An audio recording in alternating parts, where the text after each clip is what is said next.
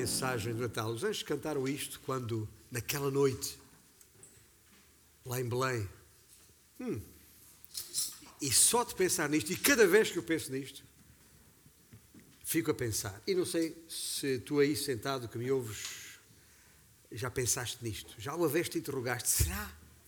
Será que foi mesmo no dia 25 de dezembro? Ou naquela noite, por aí?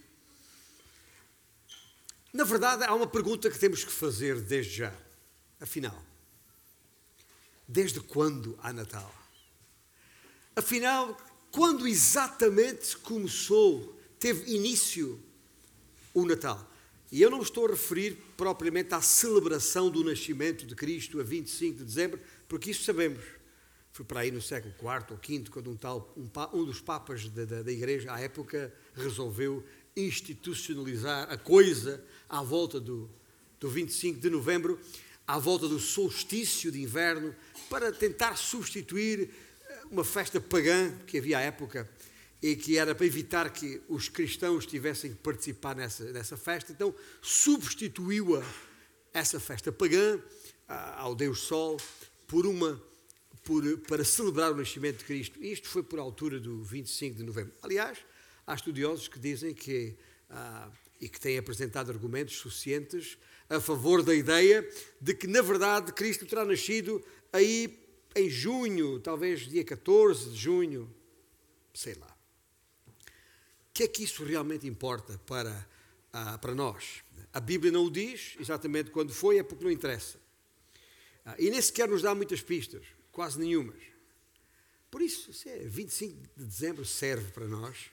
Ah, é um bom dia e até pode ter sido a data certa, não fazemos ideia nenhuma, ninguém sabe ao certo.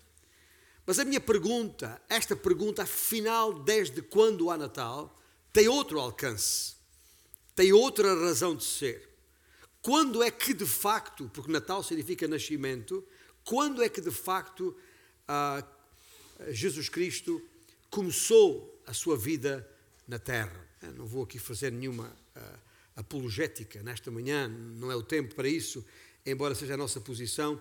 Entendemos que a vida começa na concepção, na conceição, e não quando vem à luz do dia. Ah, e na, segunda, na semana passada consideramos os dois tempos de quando uh, foi a sua, ou quando será a sua segunda vinda, ou advento, que significa uh, a vinda de algo ou de alguém. Hoje vamos refletir a respeito do quando é que foi exatamente o tempo do primeiro advento. E se tem uma Bíblia à mão aí, temos que ir lá, para lá diretos. E eu convido-vos a abrir a, a palavra de Deus na do Evangelho segundo João. E ali no primeiro capítulo deste Evangelho, vamos ler os primeiros versículos, quando uh, João escreveu da parte de Deus isto. No princípio era o Verbo, e o Verbo estava com Deus, e o Verbo era Deus. Ele estava no princípio com Deus, todas as coisas foram feitas por intermédio dele, e sem ele nada do que foi feito se fez. A vida estava nele e a vida era a luz dos homens. A luz resplandece nas trevas e as trevas não prevaleceram contra ela. Houve um homem enviado por Deus cujo nome era João, não o João que escreve, mas o João chamado Batista. Este eh, tal de João Batista veio como testemunha para que testificasse a respeito da luz, a fim de todos eh, virem a crer por intermédio dele. Ele, João Batista, não era a luz, mas veio para que testificasse da luz, a saber, a verdadeira luz que, vinda ao mundo, ilumina a todo o homem.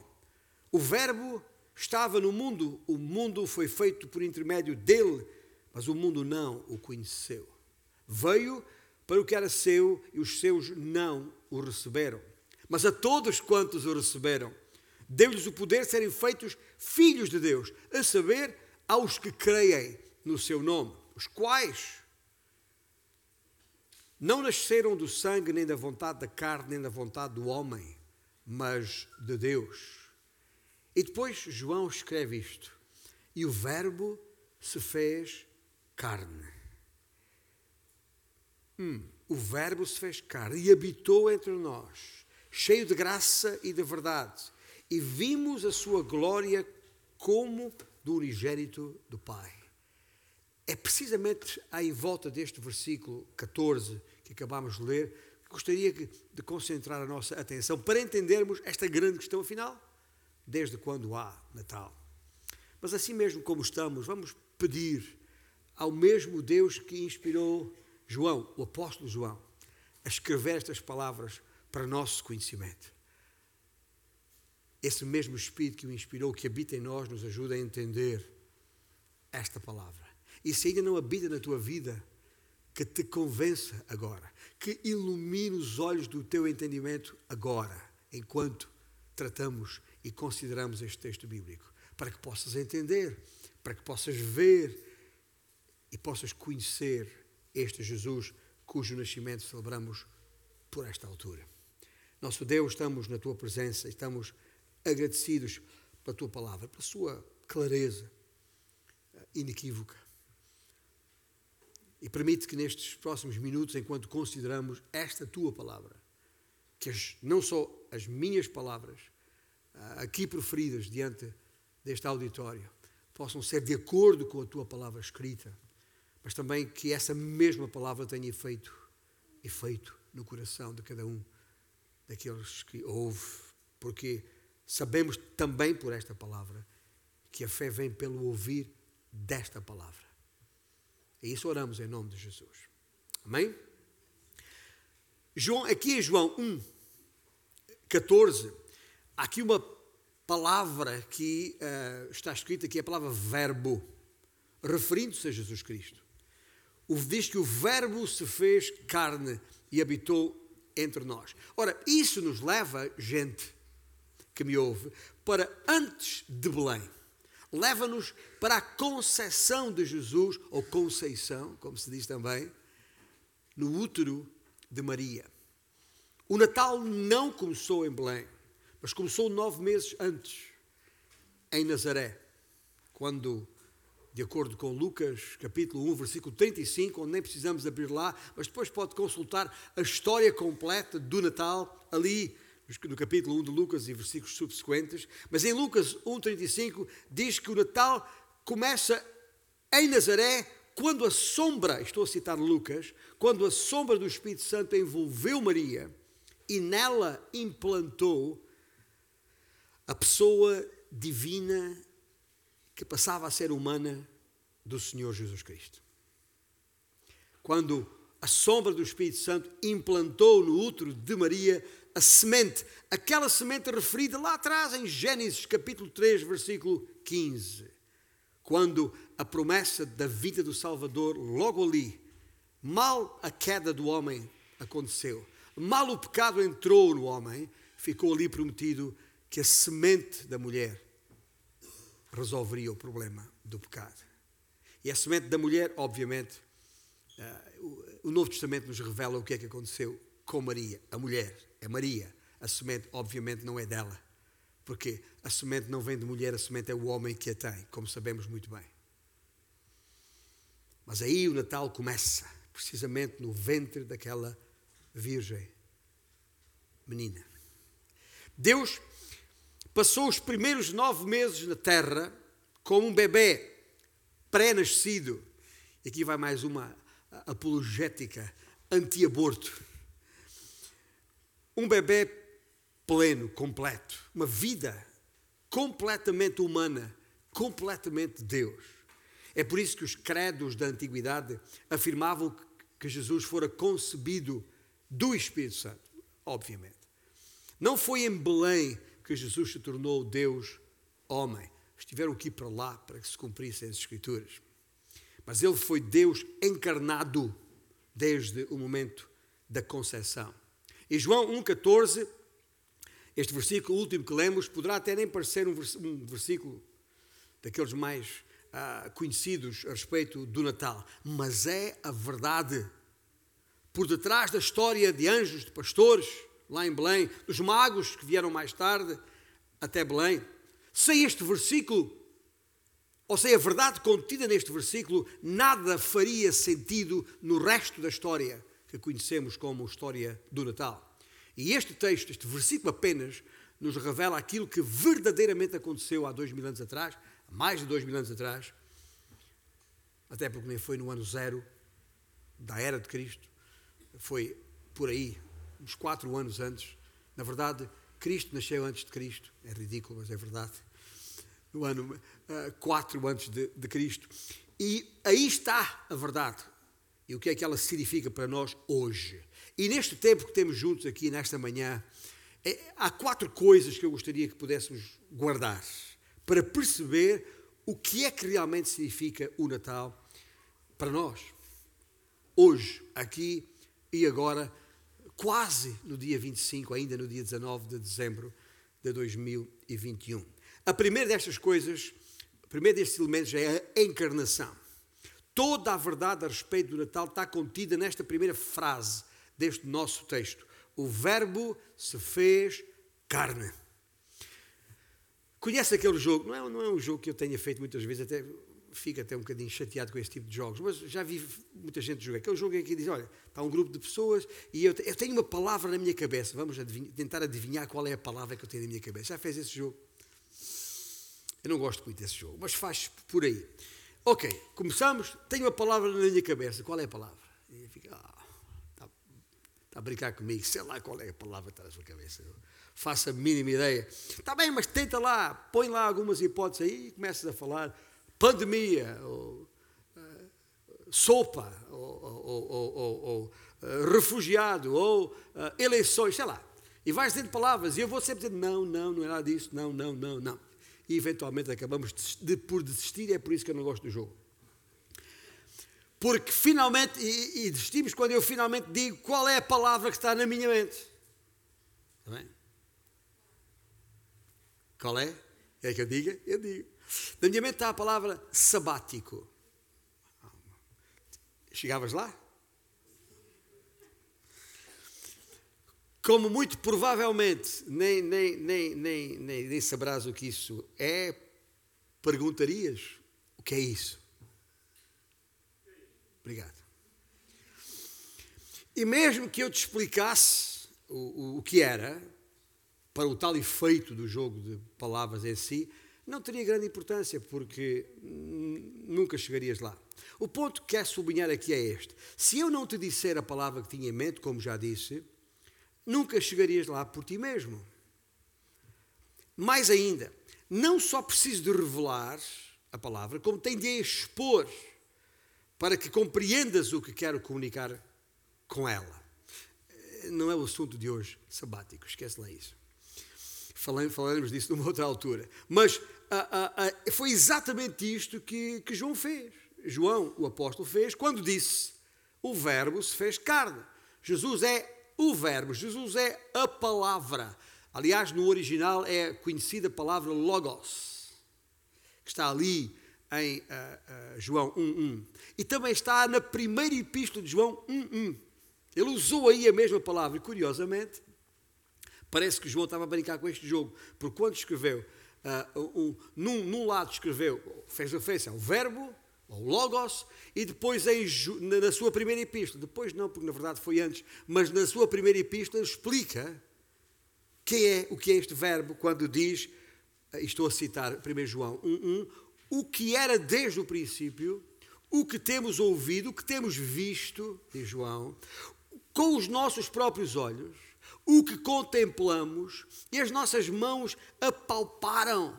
Se calhar eu tinha aqui em mente Tomé, não é? As nossas mãos apalparam com respeito ao verbo, maiúsculas, o Logos, da vida.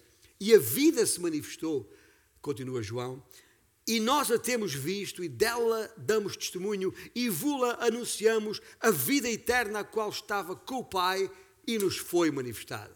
João não apenas diz a palavra, verbo, mas ele explica quem é este verbo.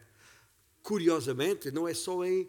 Uh, uh, João não é apenas no seu Evangelho e na sua primeira epístola que refere a palavra verbo. Lembra-se a semana passada, quando falámos a respeito da segunda vinda de Cristo, e eu citei Apocalipse 19, 13, Apocalipse, outro livro escrito também por intermédio de João, e no versículo 13 ele diz o quê? Quando Cristo vier em glória para reinar, quando voltar à terra, ele diz: Está vestido com um manto tinto de sangue. Lembra-se de dizer isto? E o seu nome se chama o Verbo de Deus, o Logos de Deus. E o Verbo se fez carne. Agora sabemos o que a palavra que Deus tinha em mente.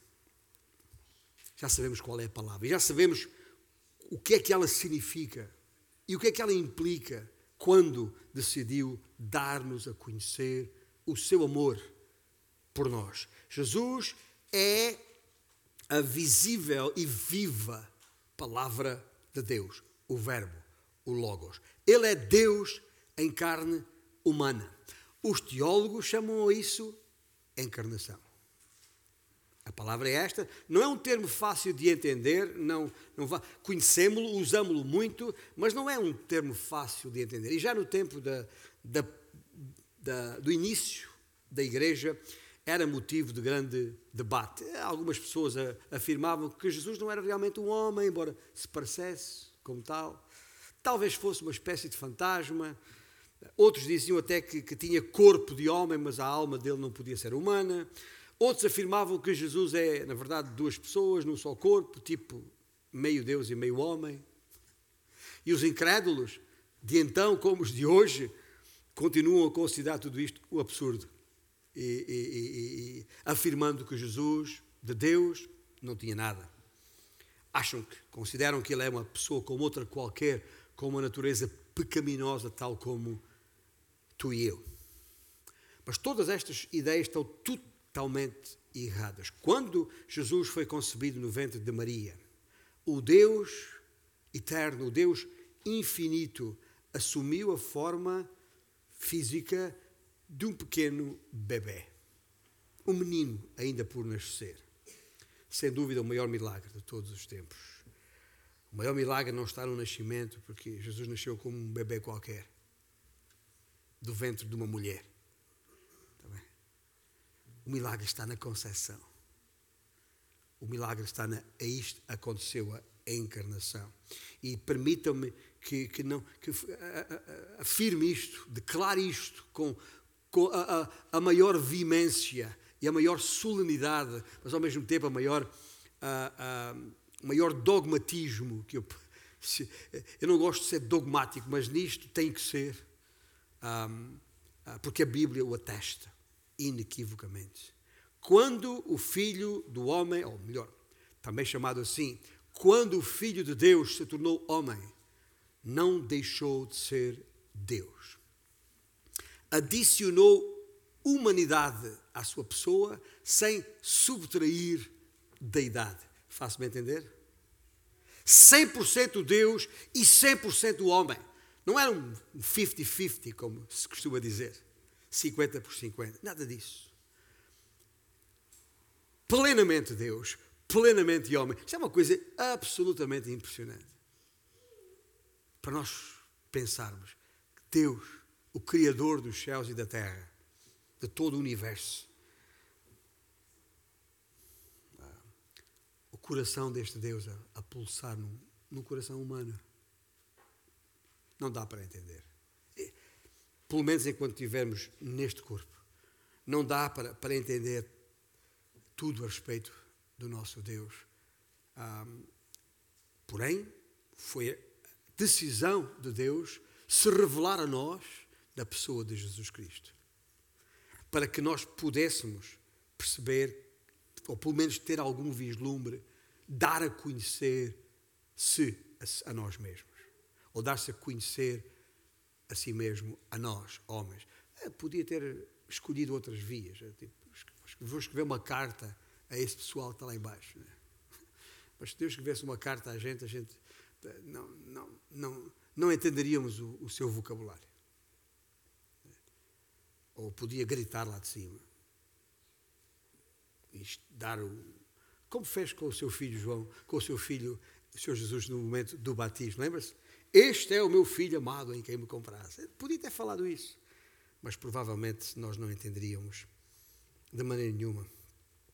E, e nós, digo eu, nós, hoje em dia, provavelmente, para um evento assim, para um acontecimento assim, não faríamos dessa forma, de maneira nenhuma. Marcávamos uma.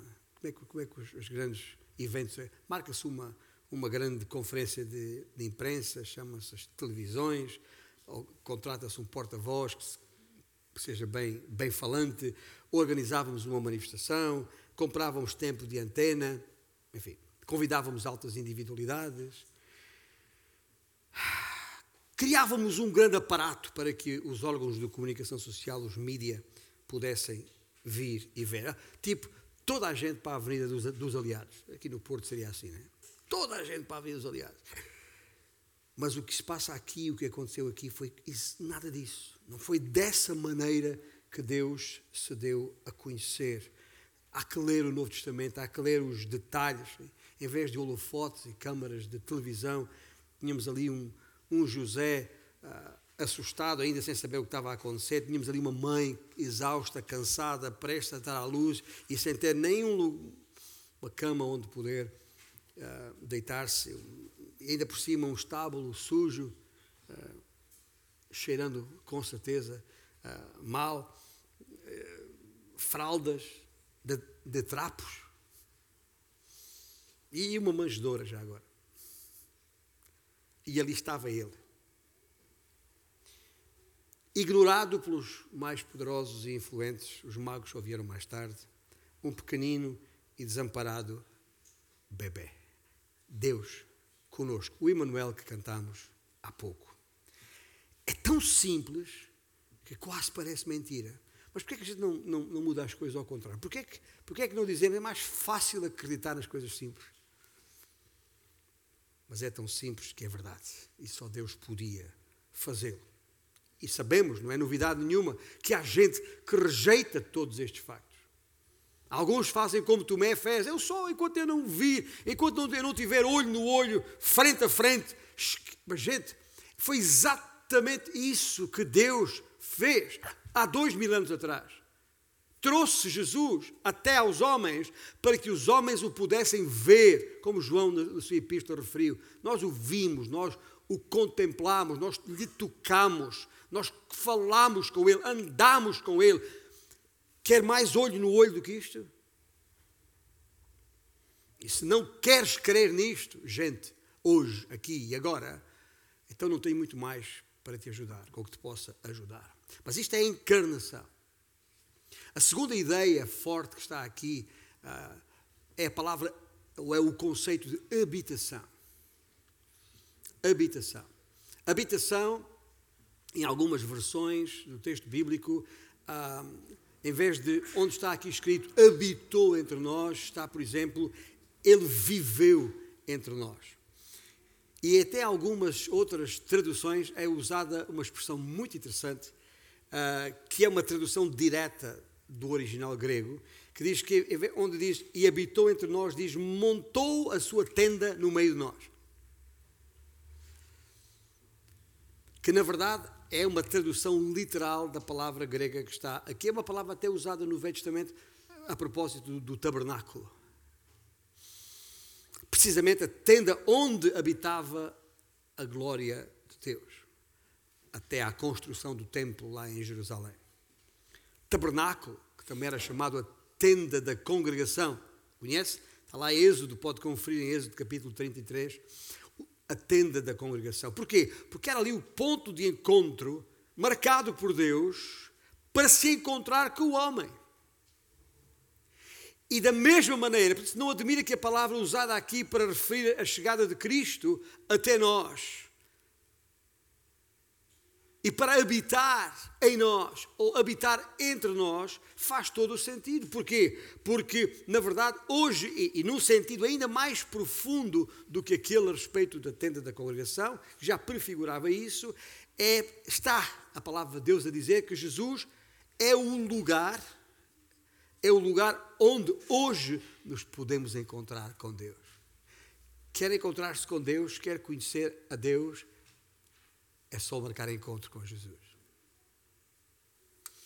Jesus foi enviado pelo seu Pai em missão de resgate. para nos resgatar a nós, perdidos em combate, neste combate contra o inimigo. Satanás que nos uh, fez mergulhar em trevas quando nos levou a pecar. E Jesus veio nesta missão para nos resgatar desta situação. E enquanto aqui esteve, e é isso que João está a querer dizer com esta ideia de habitou entre nós, de habitação, enquanto aqui esteve, significa literalmente que o Senhor montou aqui a sua tenda entre nós, durante alguns anos. 33, diz mais ou menos. E cumprindo, cumprido o tempo da sua missão, voltou à presença do Pai, levando consigo a tenda, sem a desmontar. Sem a desmontar, porque como vimos semana passada, um desses dias ele vai voltar tal como vimos ir, nessa tenda que é o seu corpo físico.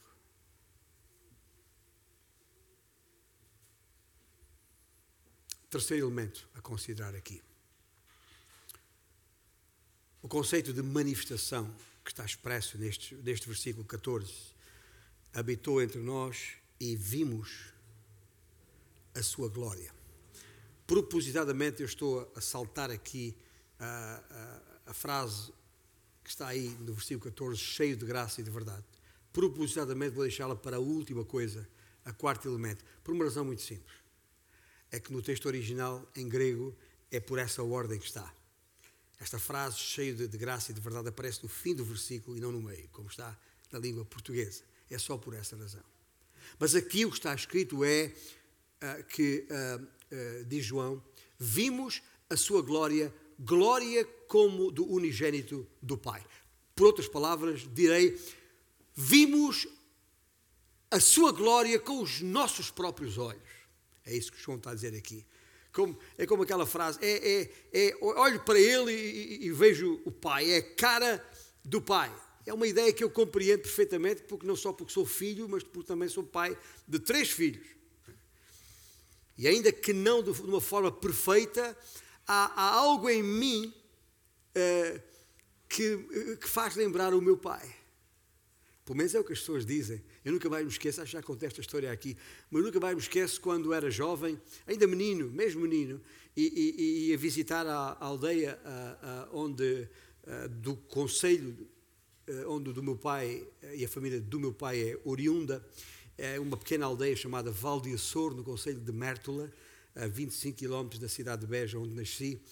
E, e, e, aliás, é a mesma aldeia onde nasceram as minhas quatro irmãs.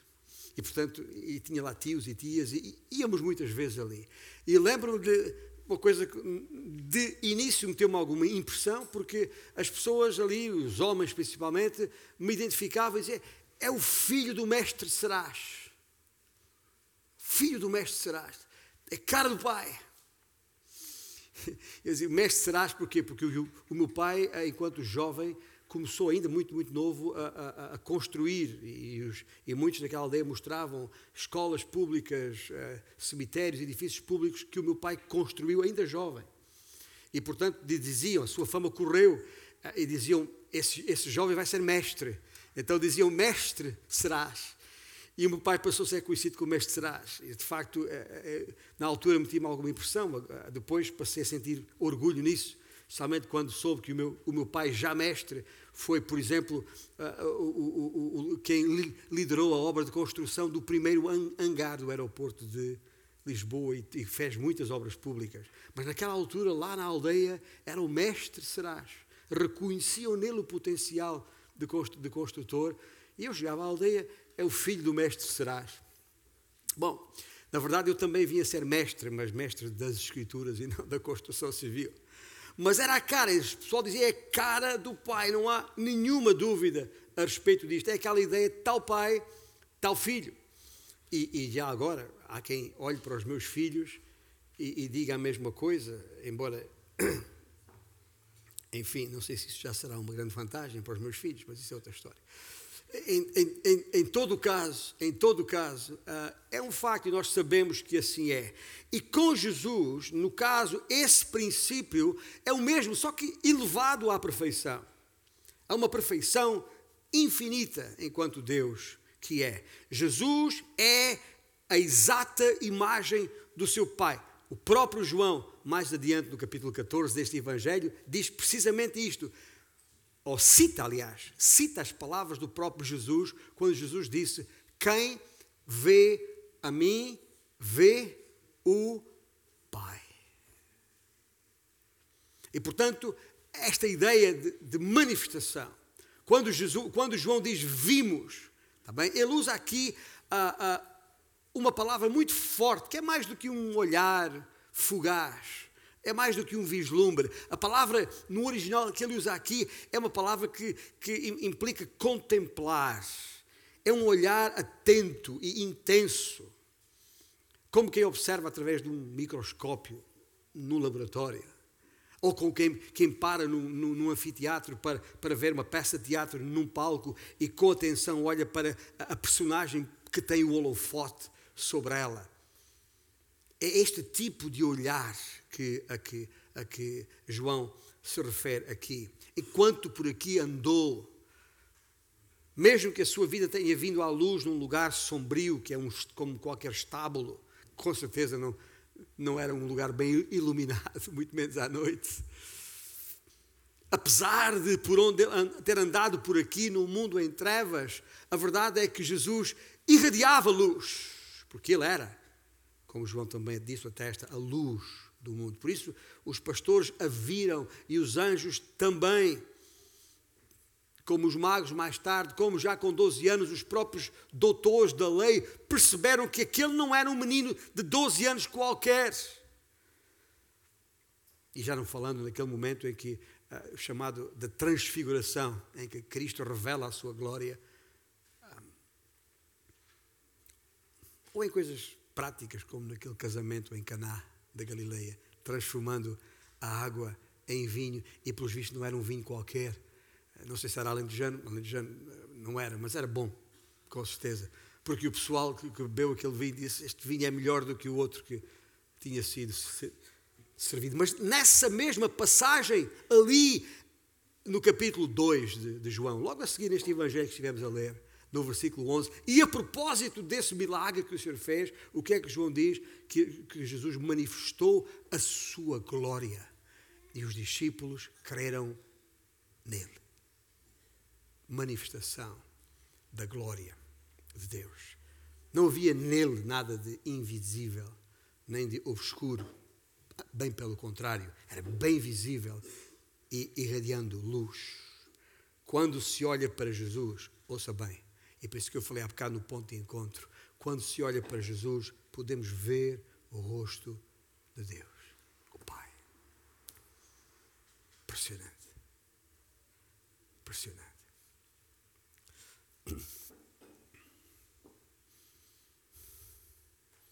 Bom, mas vamos para a quarta e última ideia forte que está aqui neste, neste versículo, a que eu chamei de doação.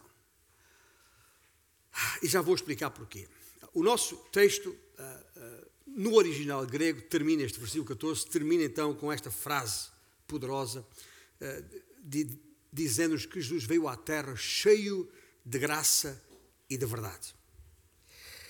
E para efeitos de alinhamento das ideias centrais neste versículo, vou chamar-lhe então a este momento de vir cheio de graça e de verdade, vou chamar-lhe de doação. A palavra doação, que é um, é, em direito, um termo jurídico, Uh, em direito, eu fui ver a, a, a, a, enciclopédia, para, porque não sou propriamente especialista nessas coisas, mas em direito, ou por definição, doação é, ouça bem, eu vou citar, é um contrato pelo qual uma pessoa, por espírito de liberalidade e à custa do seu património, dispõe gratuitamente de uma coisa ou de um direito ou assume uma obrigação em benefício do outro contraente. Bem, isto para quem percebe de direito é mais fácil esta, esta linguagem ser entendida. Mas eu olhei para isto e disse assim, pá, mas isto é exatamente o que Cristo fez. Esta pessoa eh, que doa, Cristo Jesus, com espírito de liberalidade, ou seja, ah, generosamente e voluntariamente, à custa do seu património, deixando a sua glória, humilhando-se como se humilhou aqui, dispôs gratuitamente, é uma dádiva, não é, não é, não há uma contrapartida que ele requeira para poder dar de uma coisa ou de um direito, neste caso a sua própria vida, ou, ou assume uma obrigação, e isto palavra, até esta palavra se aplica a ele, porque ele veio fazer a vontade do Pai. E tudo isto em benefício de um outro termo jurídico contraente. Em termos práticos, tu e eu. Tu e eu. Graça e verdade são dois atributos que nem, nem sempre surgem juntos no texto bíblico, mas as duas si, juntas explicam a razão por que Jesus veio à Terra. Estão diretamente ligadas ao coração do próprio Evangelho. Foi por ser cheio de graça que Ele morreu por mim e por ti, pecadores que somos. Foi por ser cheio de verdade que Ele pôde pagar pelos nossos pecados um pagamento, um resgate total. Ele pode perdoar e perdoou aos pecadores porque Ele mesmo carregou sobre si os nossos pecados. E estas são as boas novas que tu e eu precisamos de ouvir. É a razão de ser do Natal. Porque Ele é cheio de graça. Nós nos podemos chegar a Ele tal qual estamos. É de acesso fácil. Não temos de processar nenhuma limpeza prévia para nos apresentarmos diante de Cristo. Qual pré-lavagem? Não. Nós temos assistido nestes últimos dias aqui no nosso país, e, e eu tenho acompanhado, até por força das minhas responsabilidades, de estar a, a par do que se passa à nossa, à nossa volta, temos assistido nos mídias à exposição de uma série de individualidades, uh, antigos ministros, antigos banqueiros, gente uh, de uma sociedade que nós não temos, não conhecemos de, de perto, mas a, a, as suas vidas, por serem públicas, têm sido ah, meticulosamente escrutinadas na praça pública, na procura, todos aqueles ligados à, à, à, à, à parte judicial do nosso sistema, enquanto Estado, à procura de, de falhas, à, à procura de, de, de, de crimes, à procura para depois as pessoas serem expostas. Agora, fala, fala, vamos falar aqui sinceramente. E agora eu falo por, por mim, obviamente. Não sei o que é que estás aí, o que é que tu pensas, mas eu quando vejo estas coisas, é assim, é, é. E quando, quando uh, os mídias vêm com alguma descoberta tal e tal, o fulano fez isto e fez aquilo, branqueou os capitais, fugiu aos impostos, teve uma vida assim, uma vida assada e vivia à grande e à, à francesa a custo de isto é uma força de expressão, não é nada contra os, os franceses, que à custa eh, do, do povo, roubando o dinheiro do povo, e a gente, quando depois vê estas coisas, vidas serem expostas, a gente fica bem feito e tal, e não deixamos ter assim um certo prazer nisso. Estou a falar sinceramente. Sou homem. Mas diante disto, eu pergunto: quem de entre nós, aqui nesta sala, quem de entre nós tem uma vida pura, onde no seu passado nada de sujo poderia ser encontrado? E podia dizer assim: Ah, podes pôr a minha vida toda aí na, nos, nos, nos ecrãs de, de televisão à vontade, Pode ver a Polícia Judiciária e os procuradores todos do Ministério Público verificar tudo a meu respeito, porque Agora vou voltar a falar sinceramente, eu não gostaria nada disso. Não, senhor, não sou nenhum ex-banqueiro, nem, nem nenhum ex-ministro, não tenho milhões, portanto, também não lido com milhões para poder roubar milhões. Nem coisa que se pareça. Mas sou pecador. Tenho também coisas sujas na minha vida lá para trás, das quais não tenho orgulho nenhum e gostaria que não fossem publicadas, expostas nos mídias. E é precisamente neste ponto que a mensagem do Evangelho se torna tão relevante para ti como para mim. Sejam quais forem os pecados por ti cometidos, seja qual for o nível de escrutínio a que a tua vida tenha sido ou esteja a ser sujeita, Cristo te convida a vir a Ele, ao seu encontro, para te reconciliares com Deus, o Pai, tal qual estás. Como disse, não é preciso de uma pré-lavagem. A única condição prévia é um profundo arrependimento e um, um sincero desejo de ser perdoado. E assim sendo, o perdão será total, conferindo à tua vida, como conferiu à minha, e à maior parte de nós, um alívio indescritível. Porque, cheio de verdade, podemos achegar-nos a Ele de plena confiança que Ele cumpra as suas promessas. E ao prometer pleno perdão dos seus pecados, significa exatamente isso, que Ele vai conferir a nós, pecadores, que nele cremos, pleno perdão dos nossos pecados. Falando, já que há muitas dessas figuras públicas que referimos agora, dos, dos rendeiros aos salgados e outros eram banqueiros, deixe dizer uma coisa. Ah, ah, ah, é só imaginar ao nosso nível, numa outra escala, que, que, que tínhamos uma grande, uh, uma grande dívida na banca. De, que tínhamos muitas dívidas. E quando a pessoa tem muitas dívidas e tudo está registado no Banco de Portugal, conseguir um empréstimo numa banca qualquer, esquece. Porque a nossa, a, o nosso cadastro não, não, é, não está limpo, não permite confiança, não dá garantias de podermos pagar essa dívida.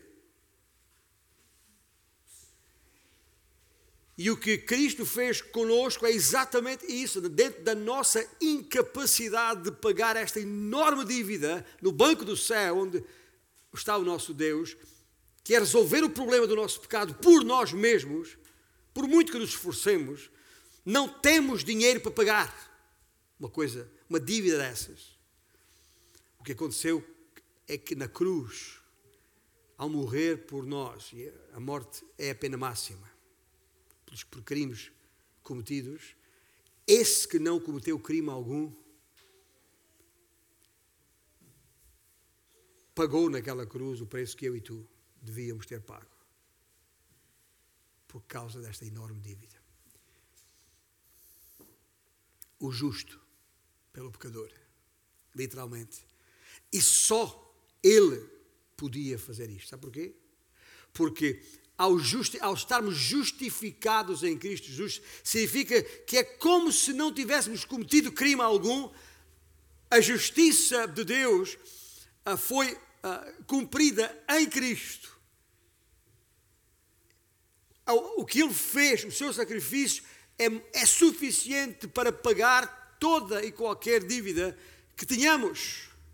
Foi isso que ele fez, está pago, por isso podemos chegar junto do banco do, céu tranquilos, porque não há nenhuma dívida em nosso nome ali, está limpo, está absolutamente limpo, porque totalmente limpo pelo sangue de Jesus Cristo. Isto, gente, isto é a razão por que Cristo veio. Isto é a razão do Natal. Portanto, se no dia 24 à noite ou em qualquer outro dia ou noite estivermos juntos para celebrar o Natal, não tivermos consciência disto, não estamos a celebrar Natal coisa nenhuma. Estamos a celebrar uma festividade qualquer da nossa cultura ou da nossa família ou, ou, a, ou a usufruir de, de benefícios comerciais ou outros para estarmos juntos, mas não estamos a celebrar o Natal, porque nem sequer entendemos o que está a acontecer ali. Mas bem-aventurados somos nós que estamos em Cristo Jesus, cujos pecados já foram lavados pelo seu sangue, cuja dívida já foi integralmente paga e fomos justificados em Cristo Jesus, porque nós podemos celebrar o Natal em dezembro, em junho, em qualquer dia do ano, porque sabemos muito bem quando começou o Natal, porque é que o Natal aconteceu e a razão porque aqui estamos. Porque lá no banco do céu já não há qualquer dívida, nem um cêntimo em dívida a este respeito. Porquê? Porque Ele pagou toda a nossa dívida. Portanto, é isto que significa cheio de graça e de verdade. Podemos confiar. É alguém digno de confiança.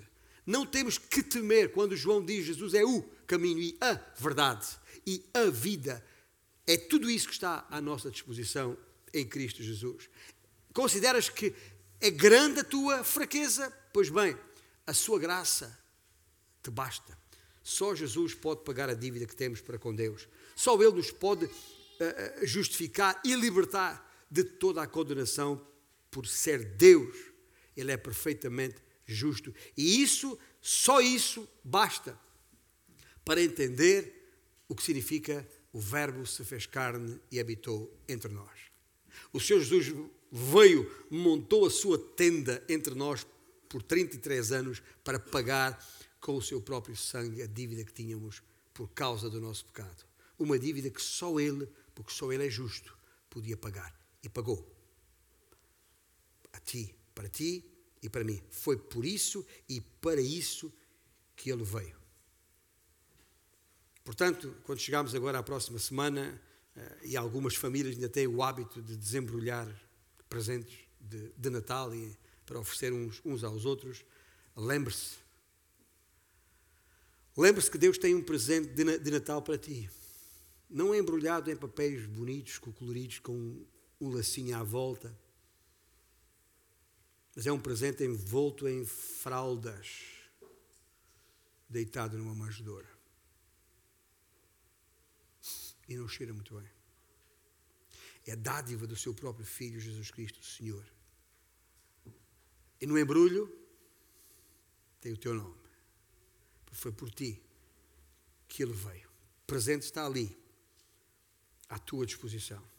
Mas tem de ser levantado pessoalmente. E só então, quando levantado pessoalmente, quando te for possível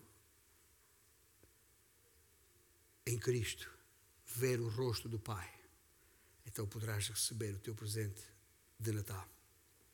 E se ainda não o fizeste, estás bem a tempo. No início desta mensagem, levantei uma, a questão do significado do Natal para nós hoje. Ao terminar, tenho que perguntar: e para ti? Que significado tem o Natal? Os nossos músicos vão voltar aqui e nós vamos cantar um cântico um, escrito por um antigo ministro do religioso, não nascido em, em Belém, mas nascido em Boston, nos Estados Unidos. Uh, Phillips Brooks, de seu nome, e já morreu há muito tempo, é do século XIX. Mas curiosamente nasceu fez agora segunda-feira, esta segunda-feira, 186 anos atrás, quando o homem nasceu, dia 13 de dezembro, portanto já morreu ainda no final do século XIX. Mas uh, este Phillips Brooks uh, escreveu um dos mais conhecidos cânticos de Natal, que nós, é um dos meus favoritos, uh, que tem numa das suas estrofes esta frase: sereno e muito humilde, vem ele ao mundo assim, trazendo a todos redenção, mostrando amor sem fim.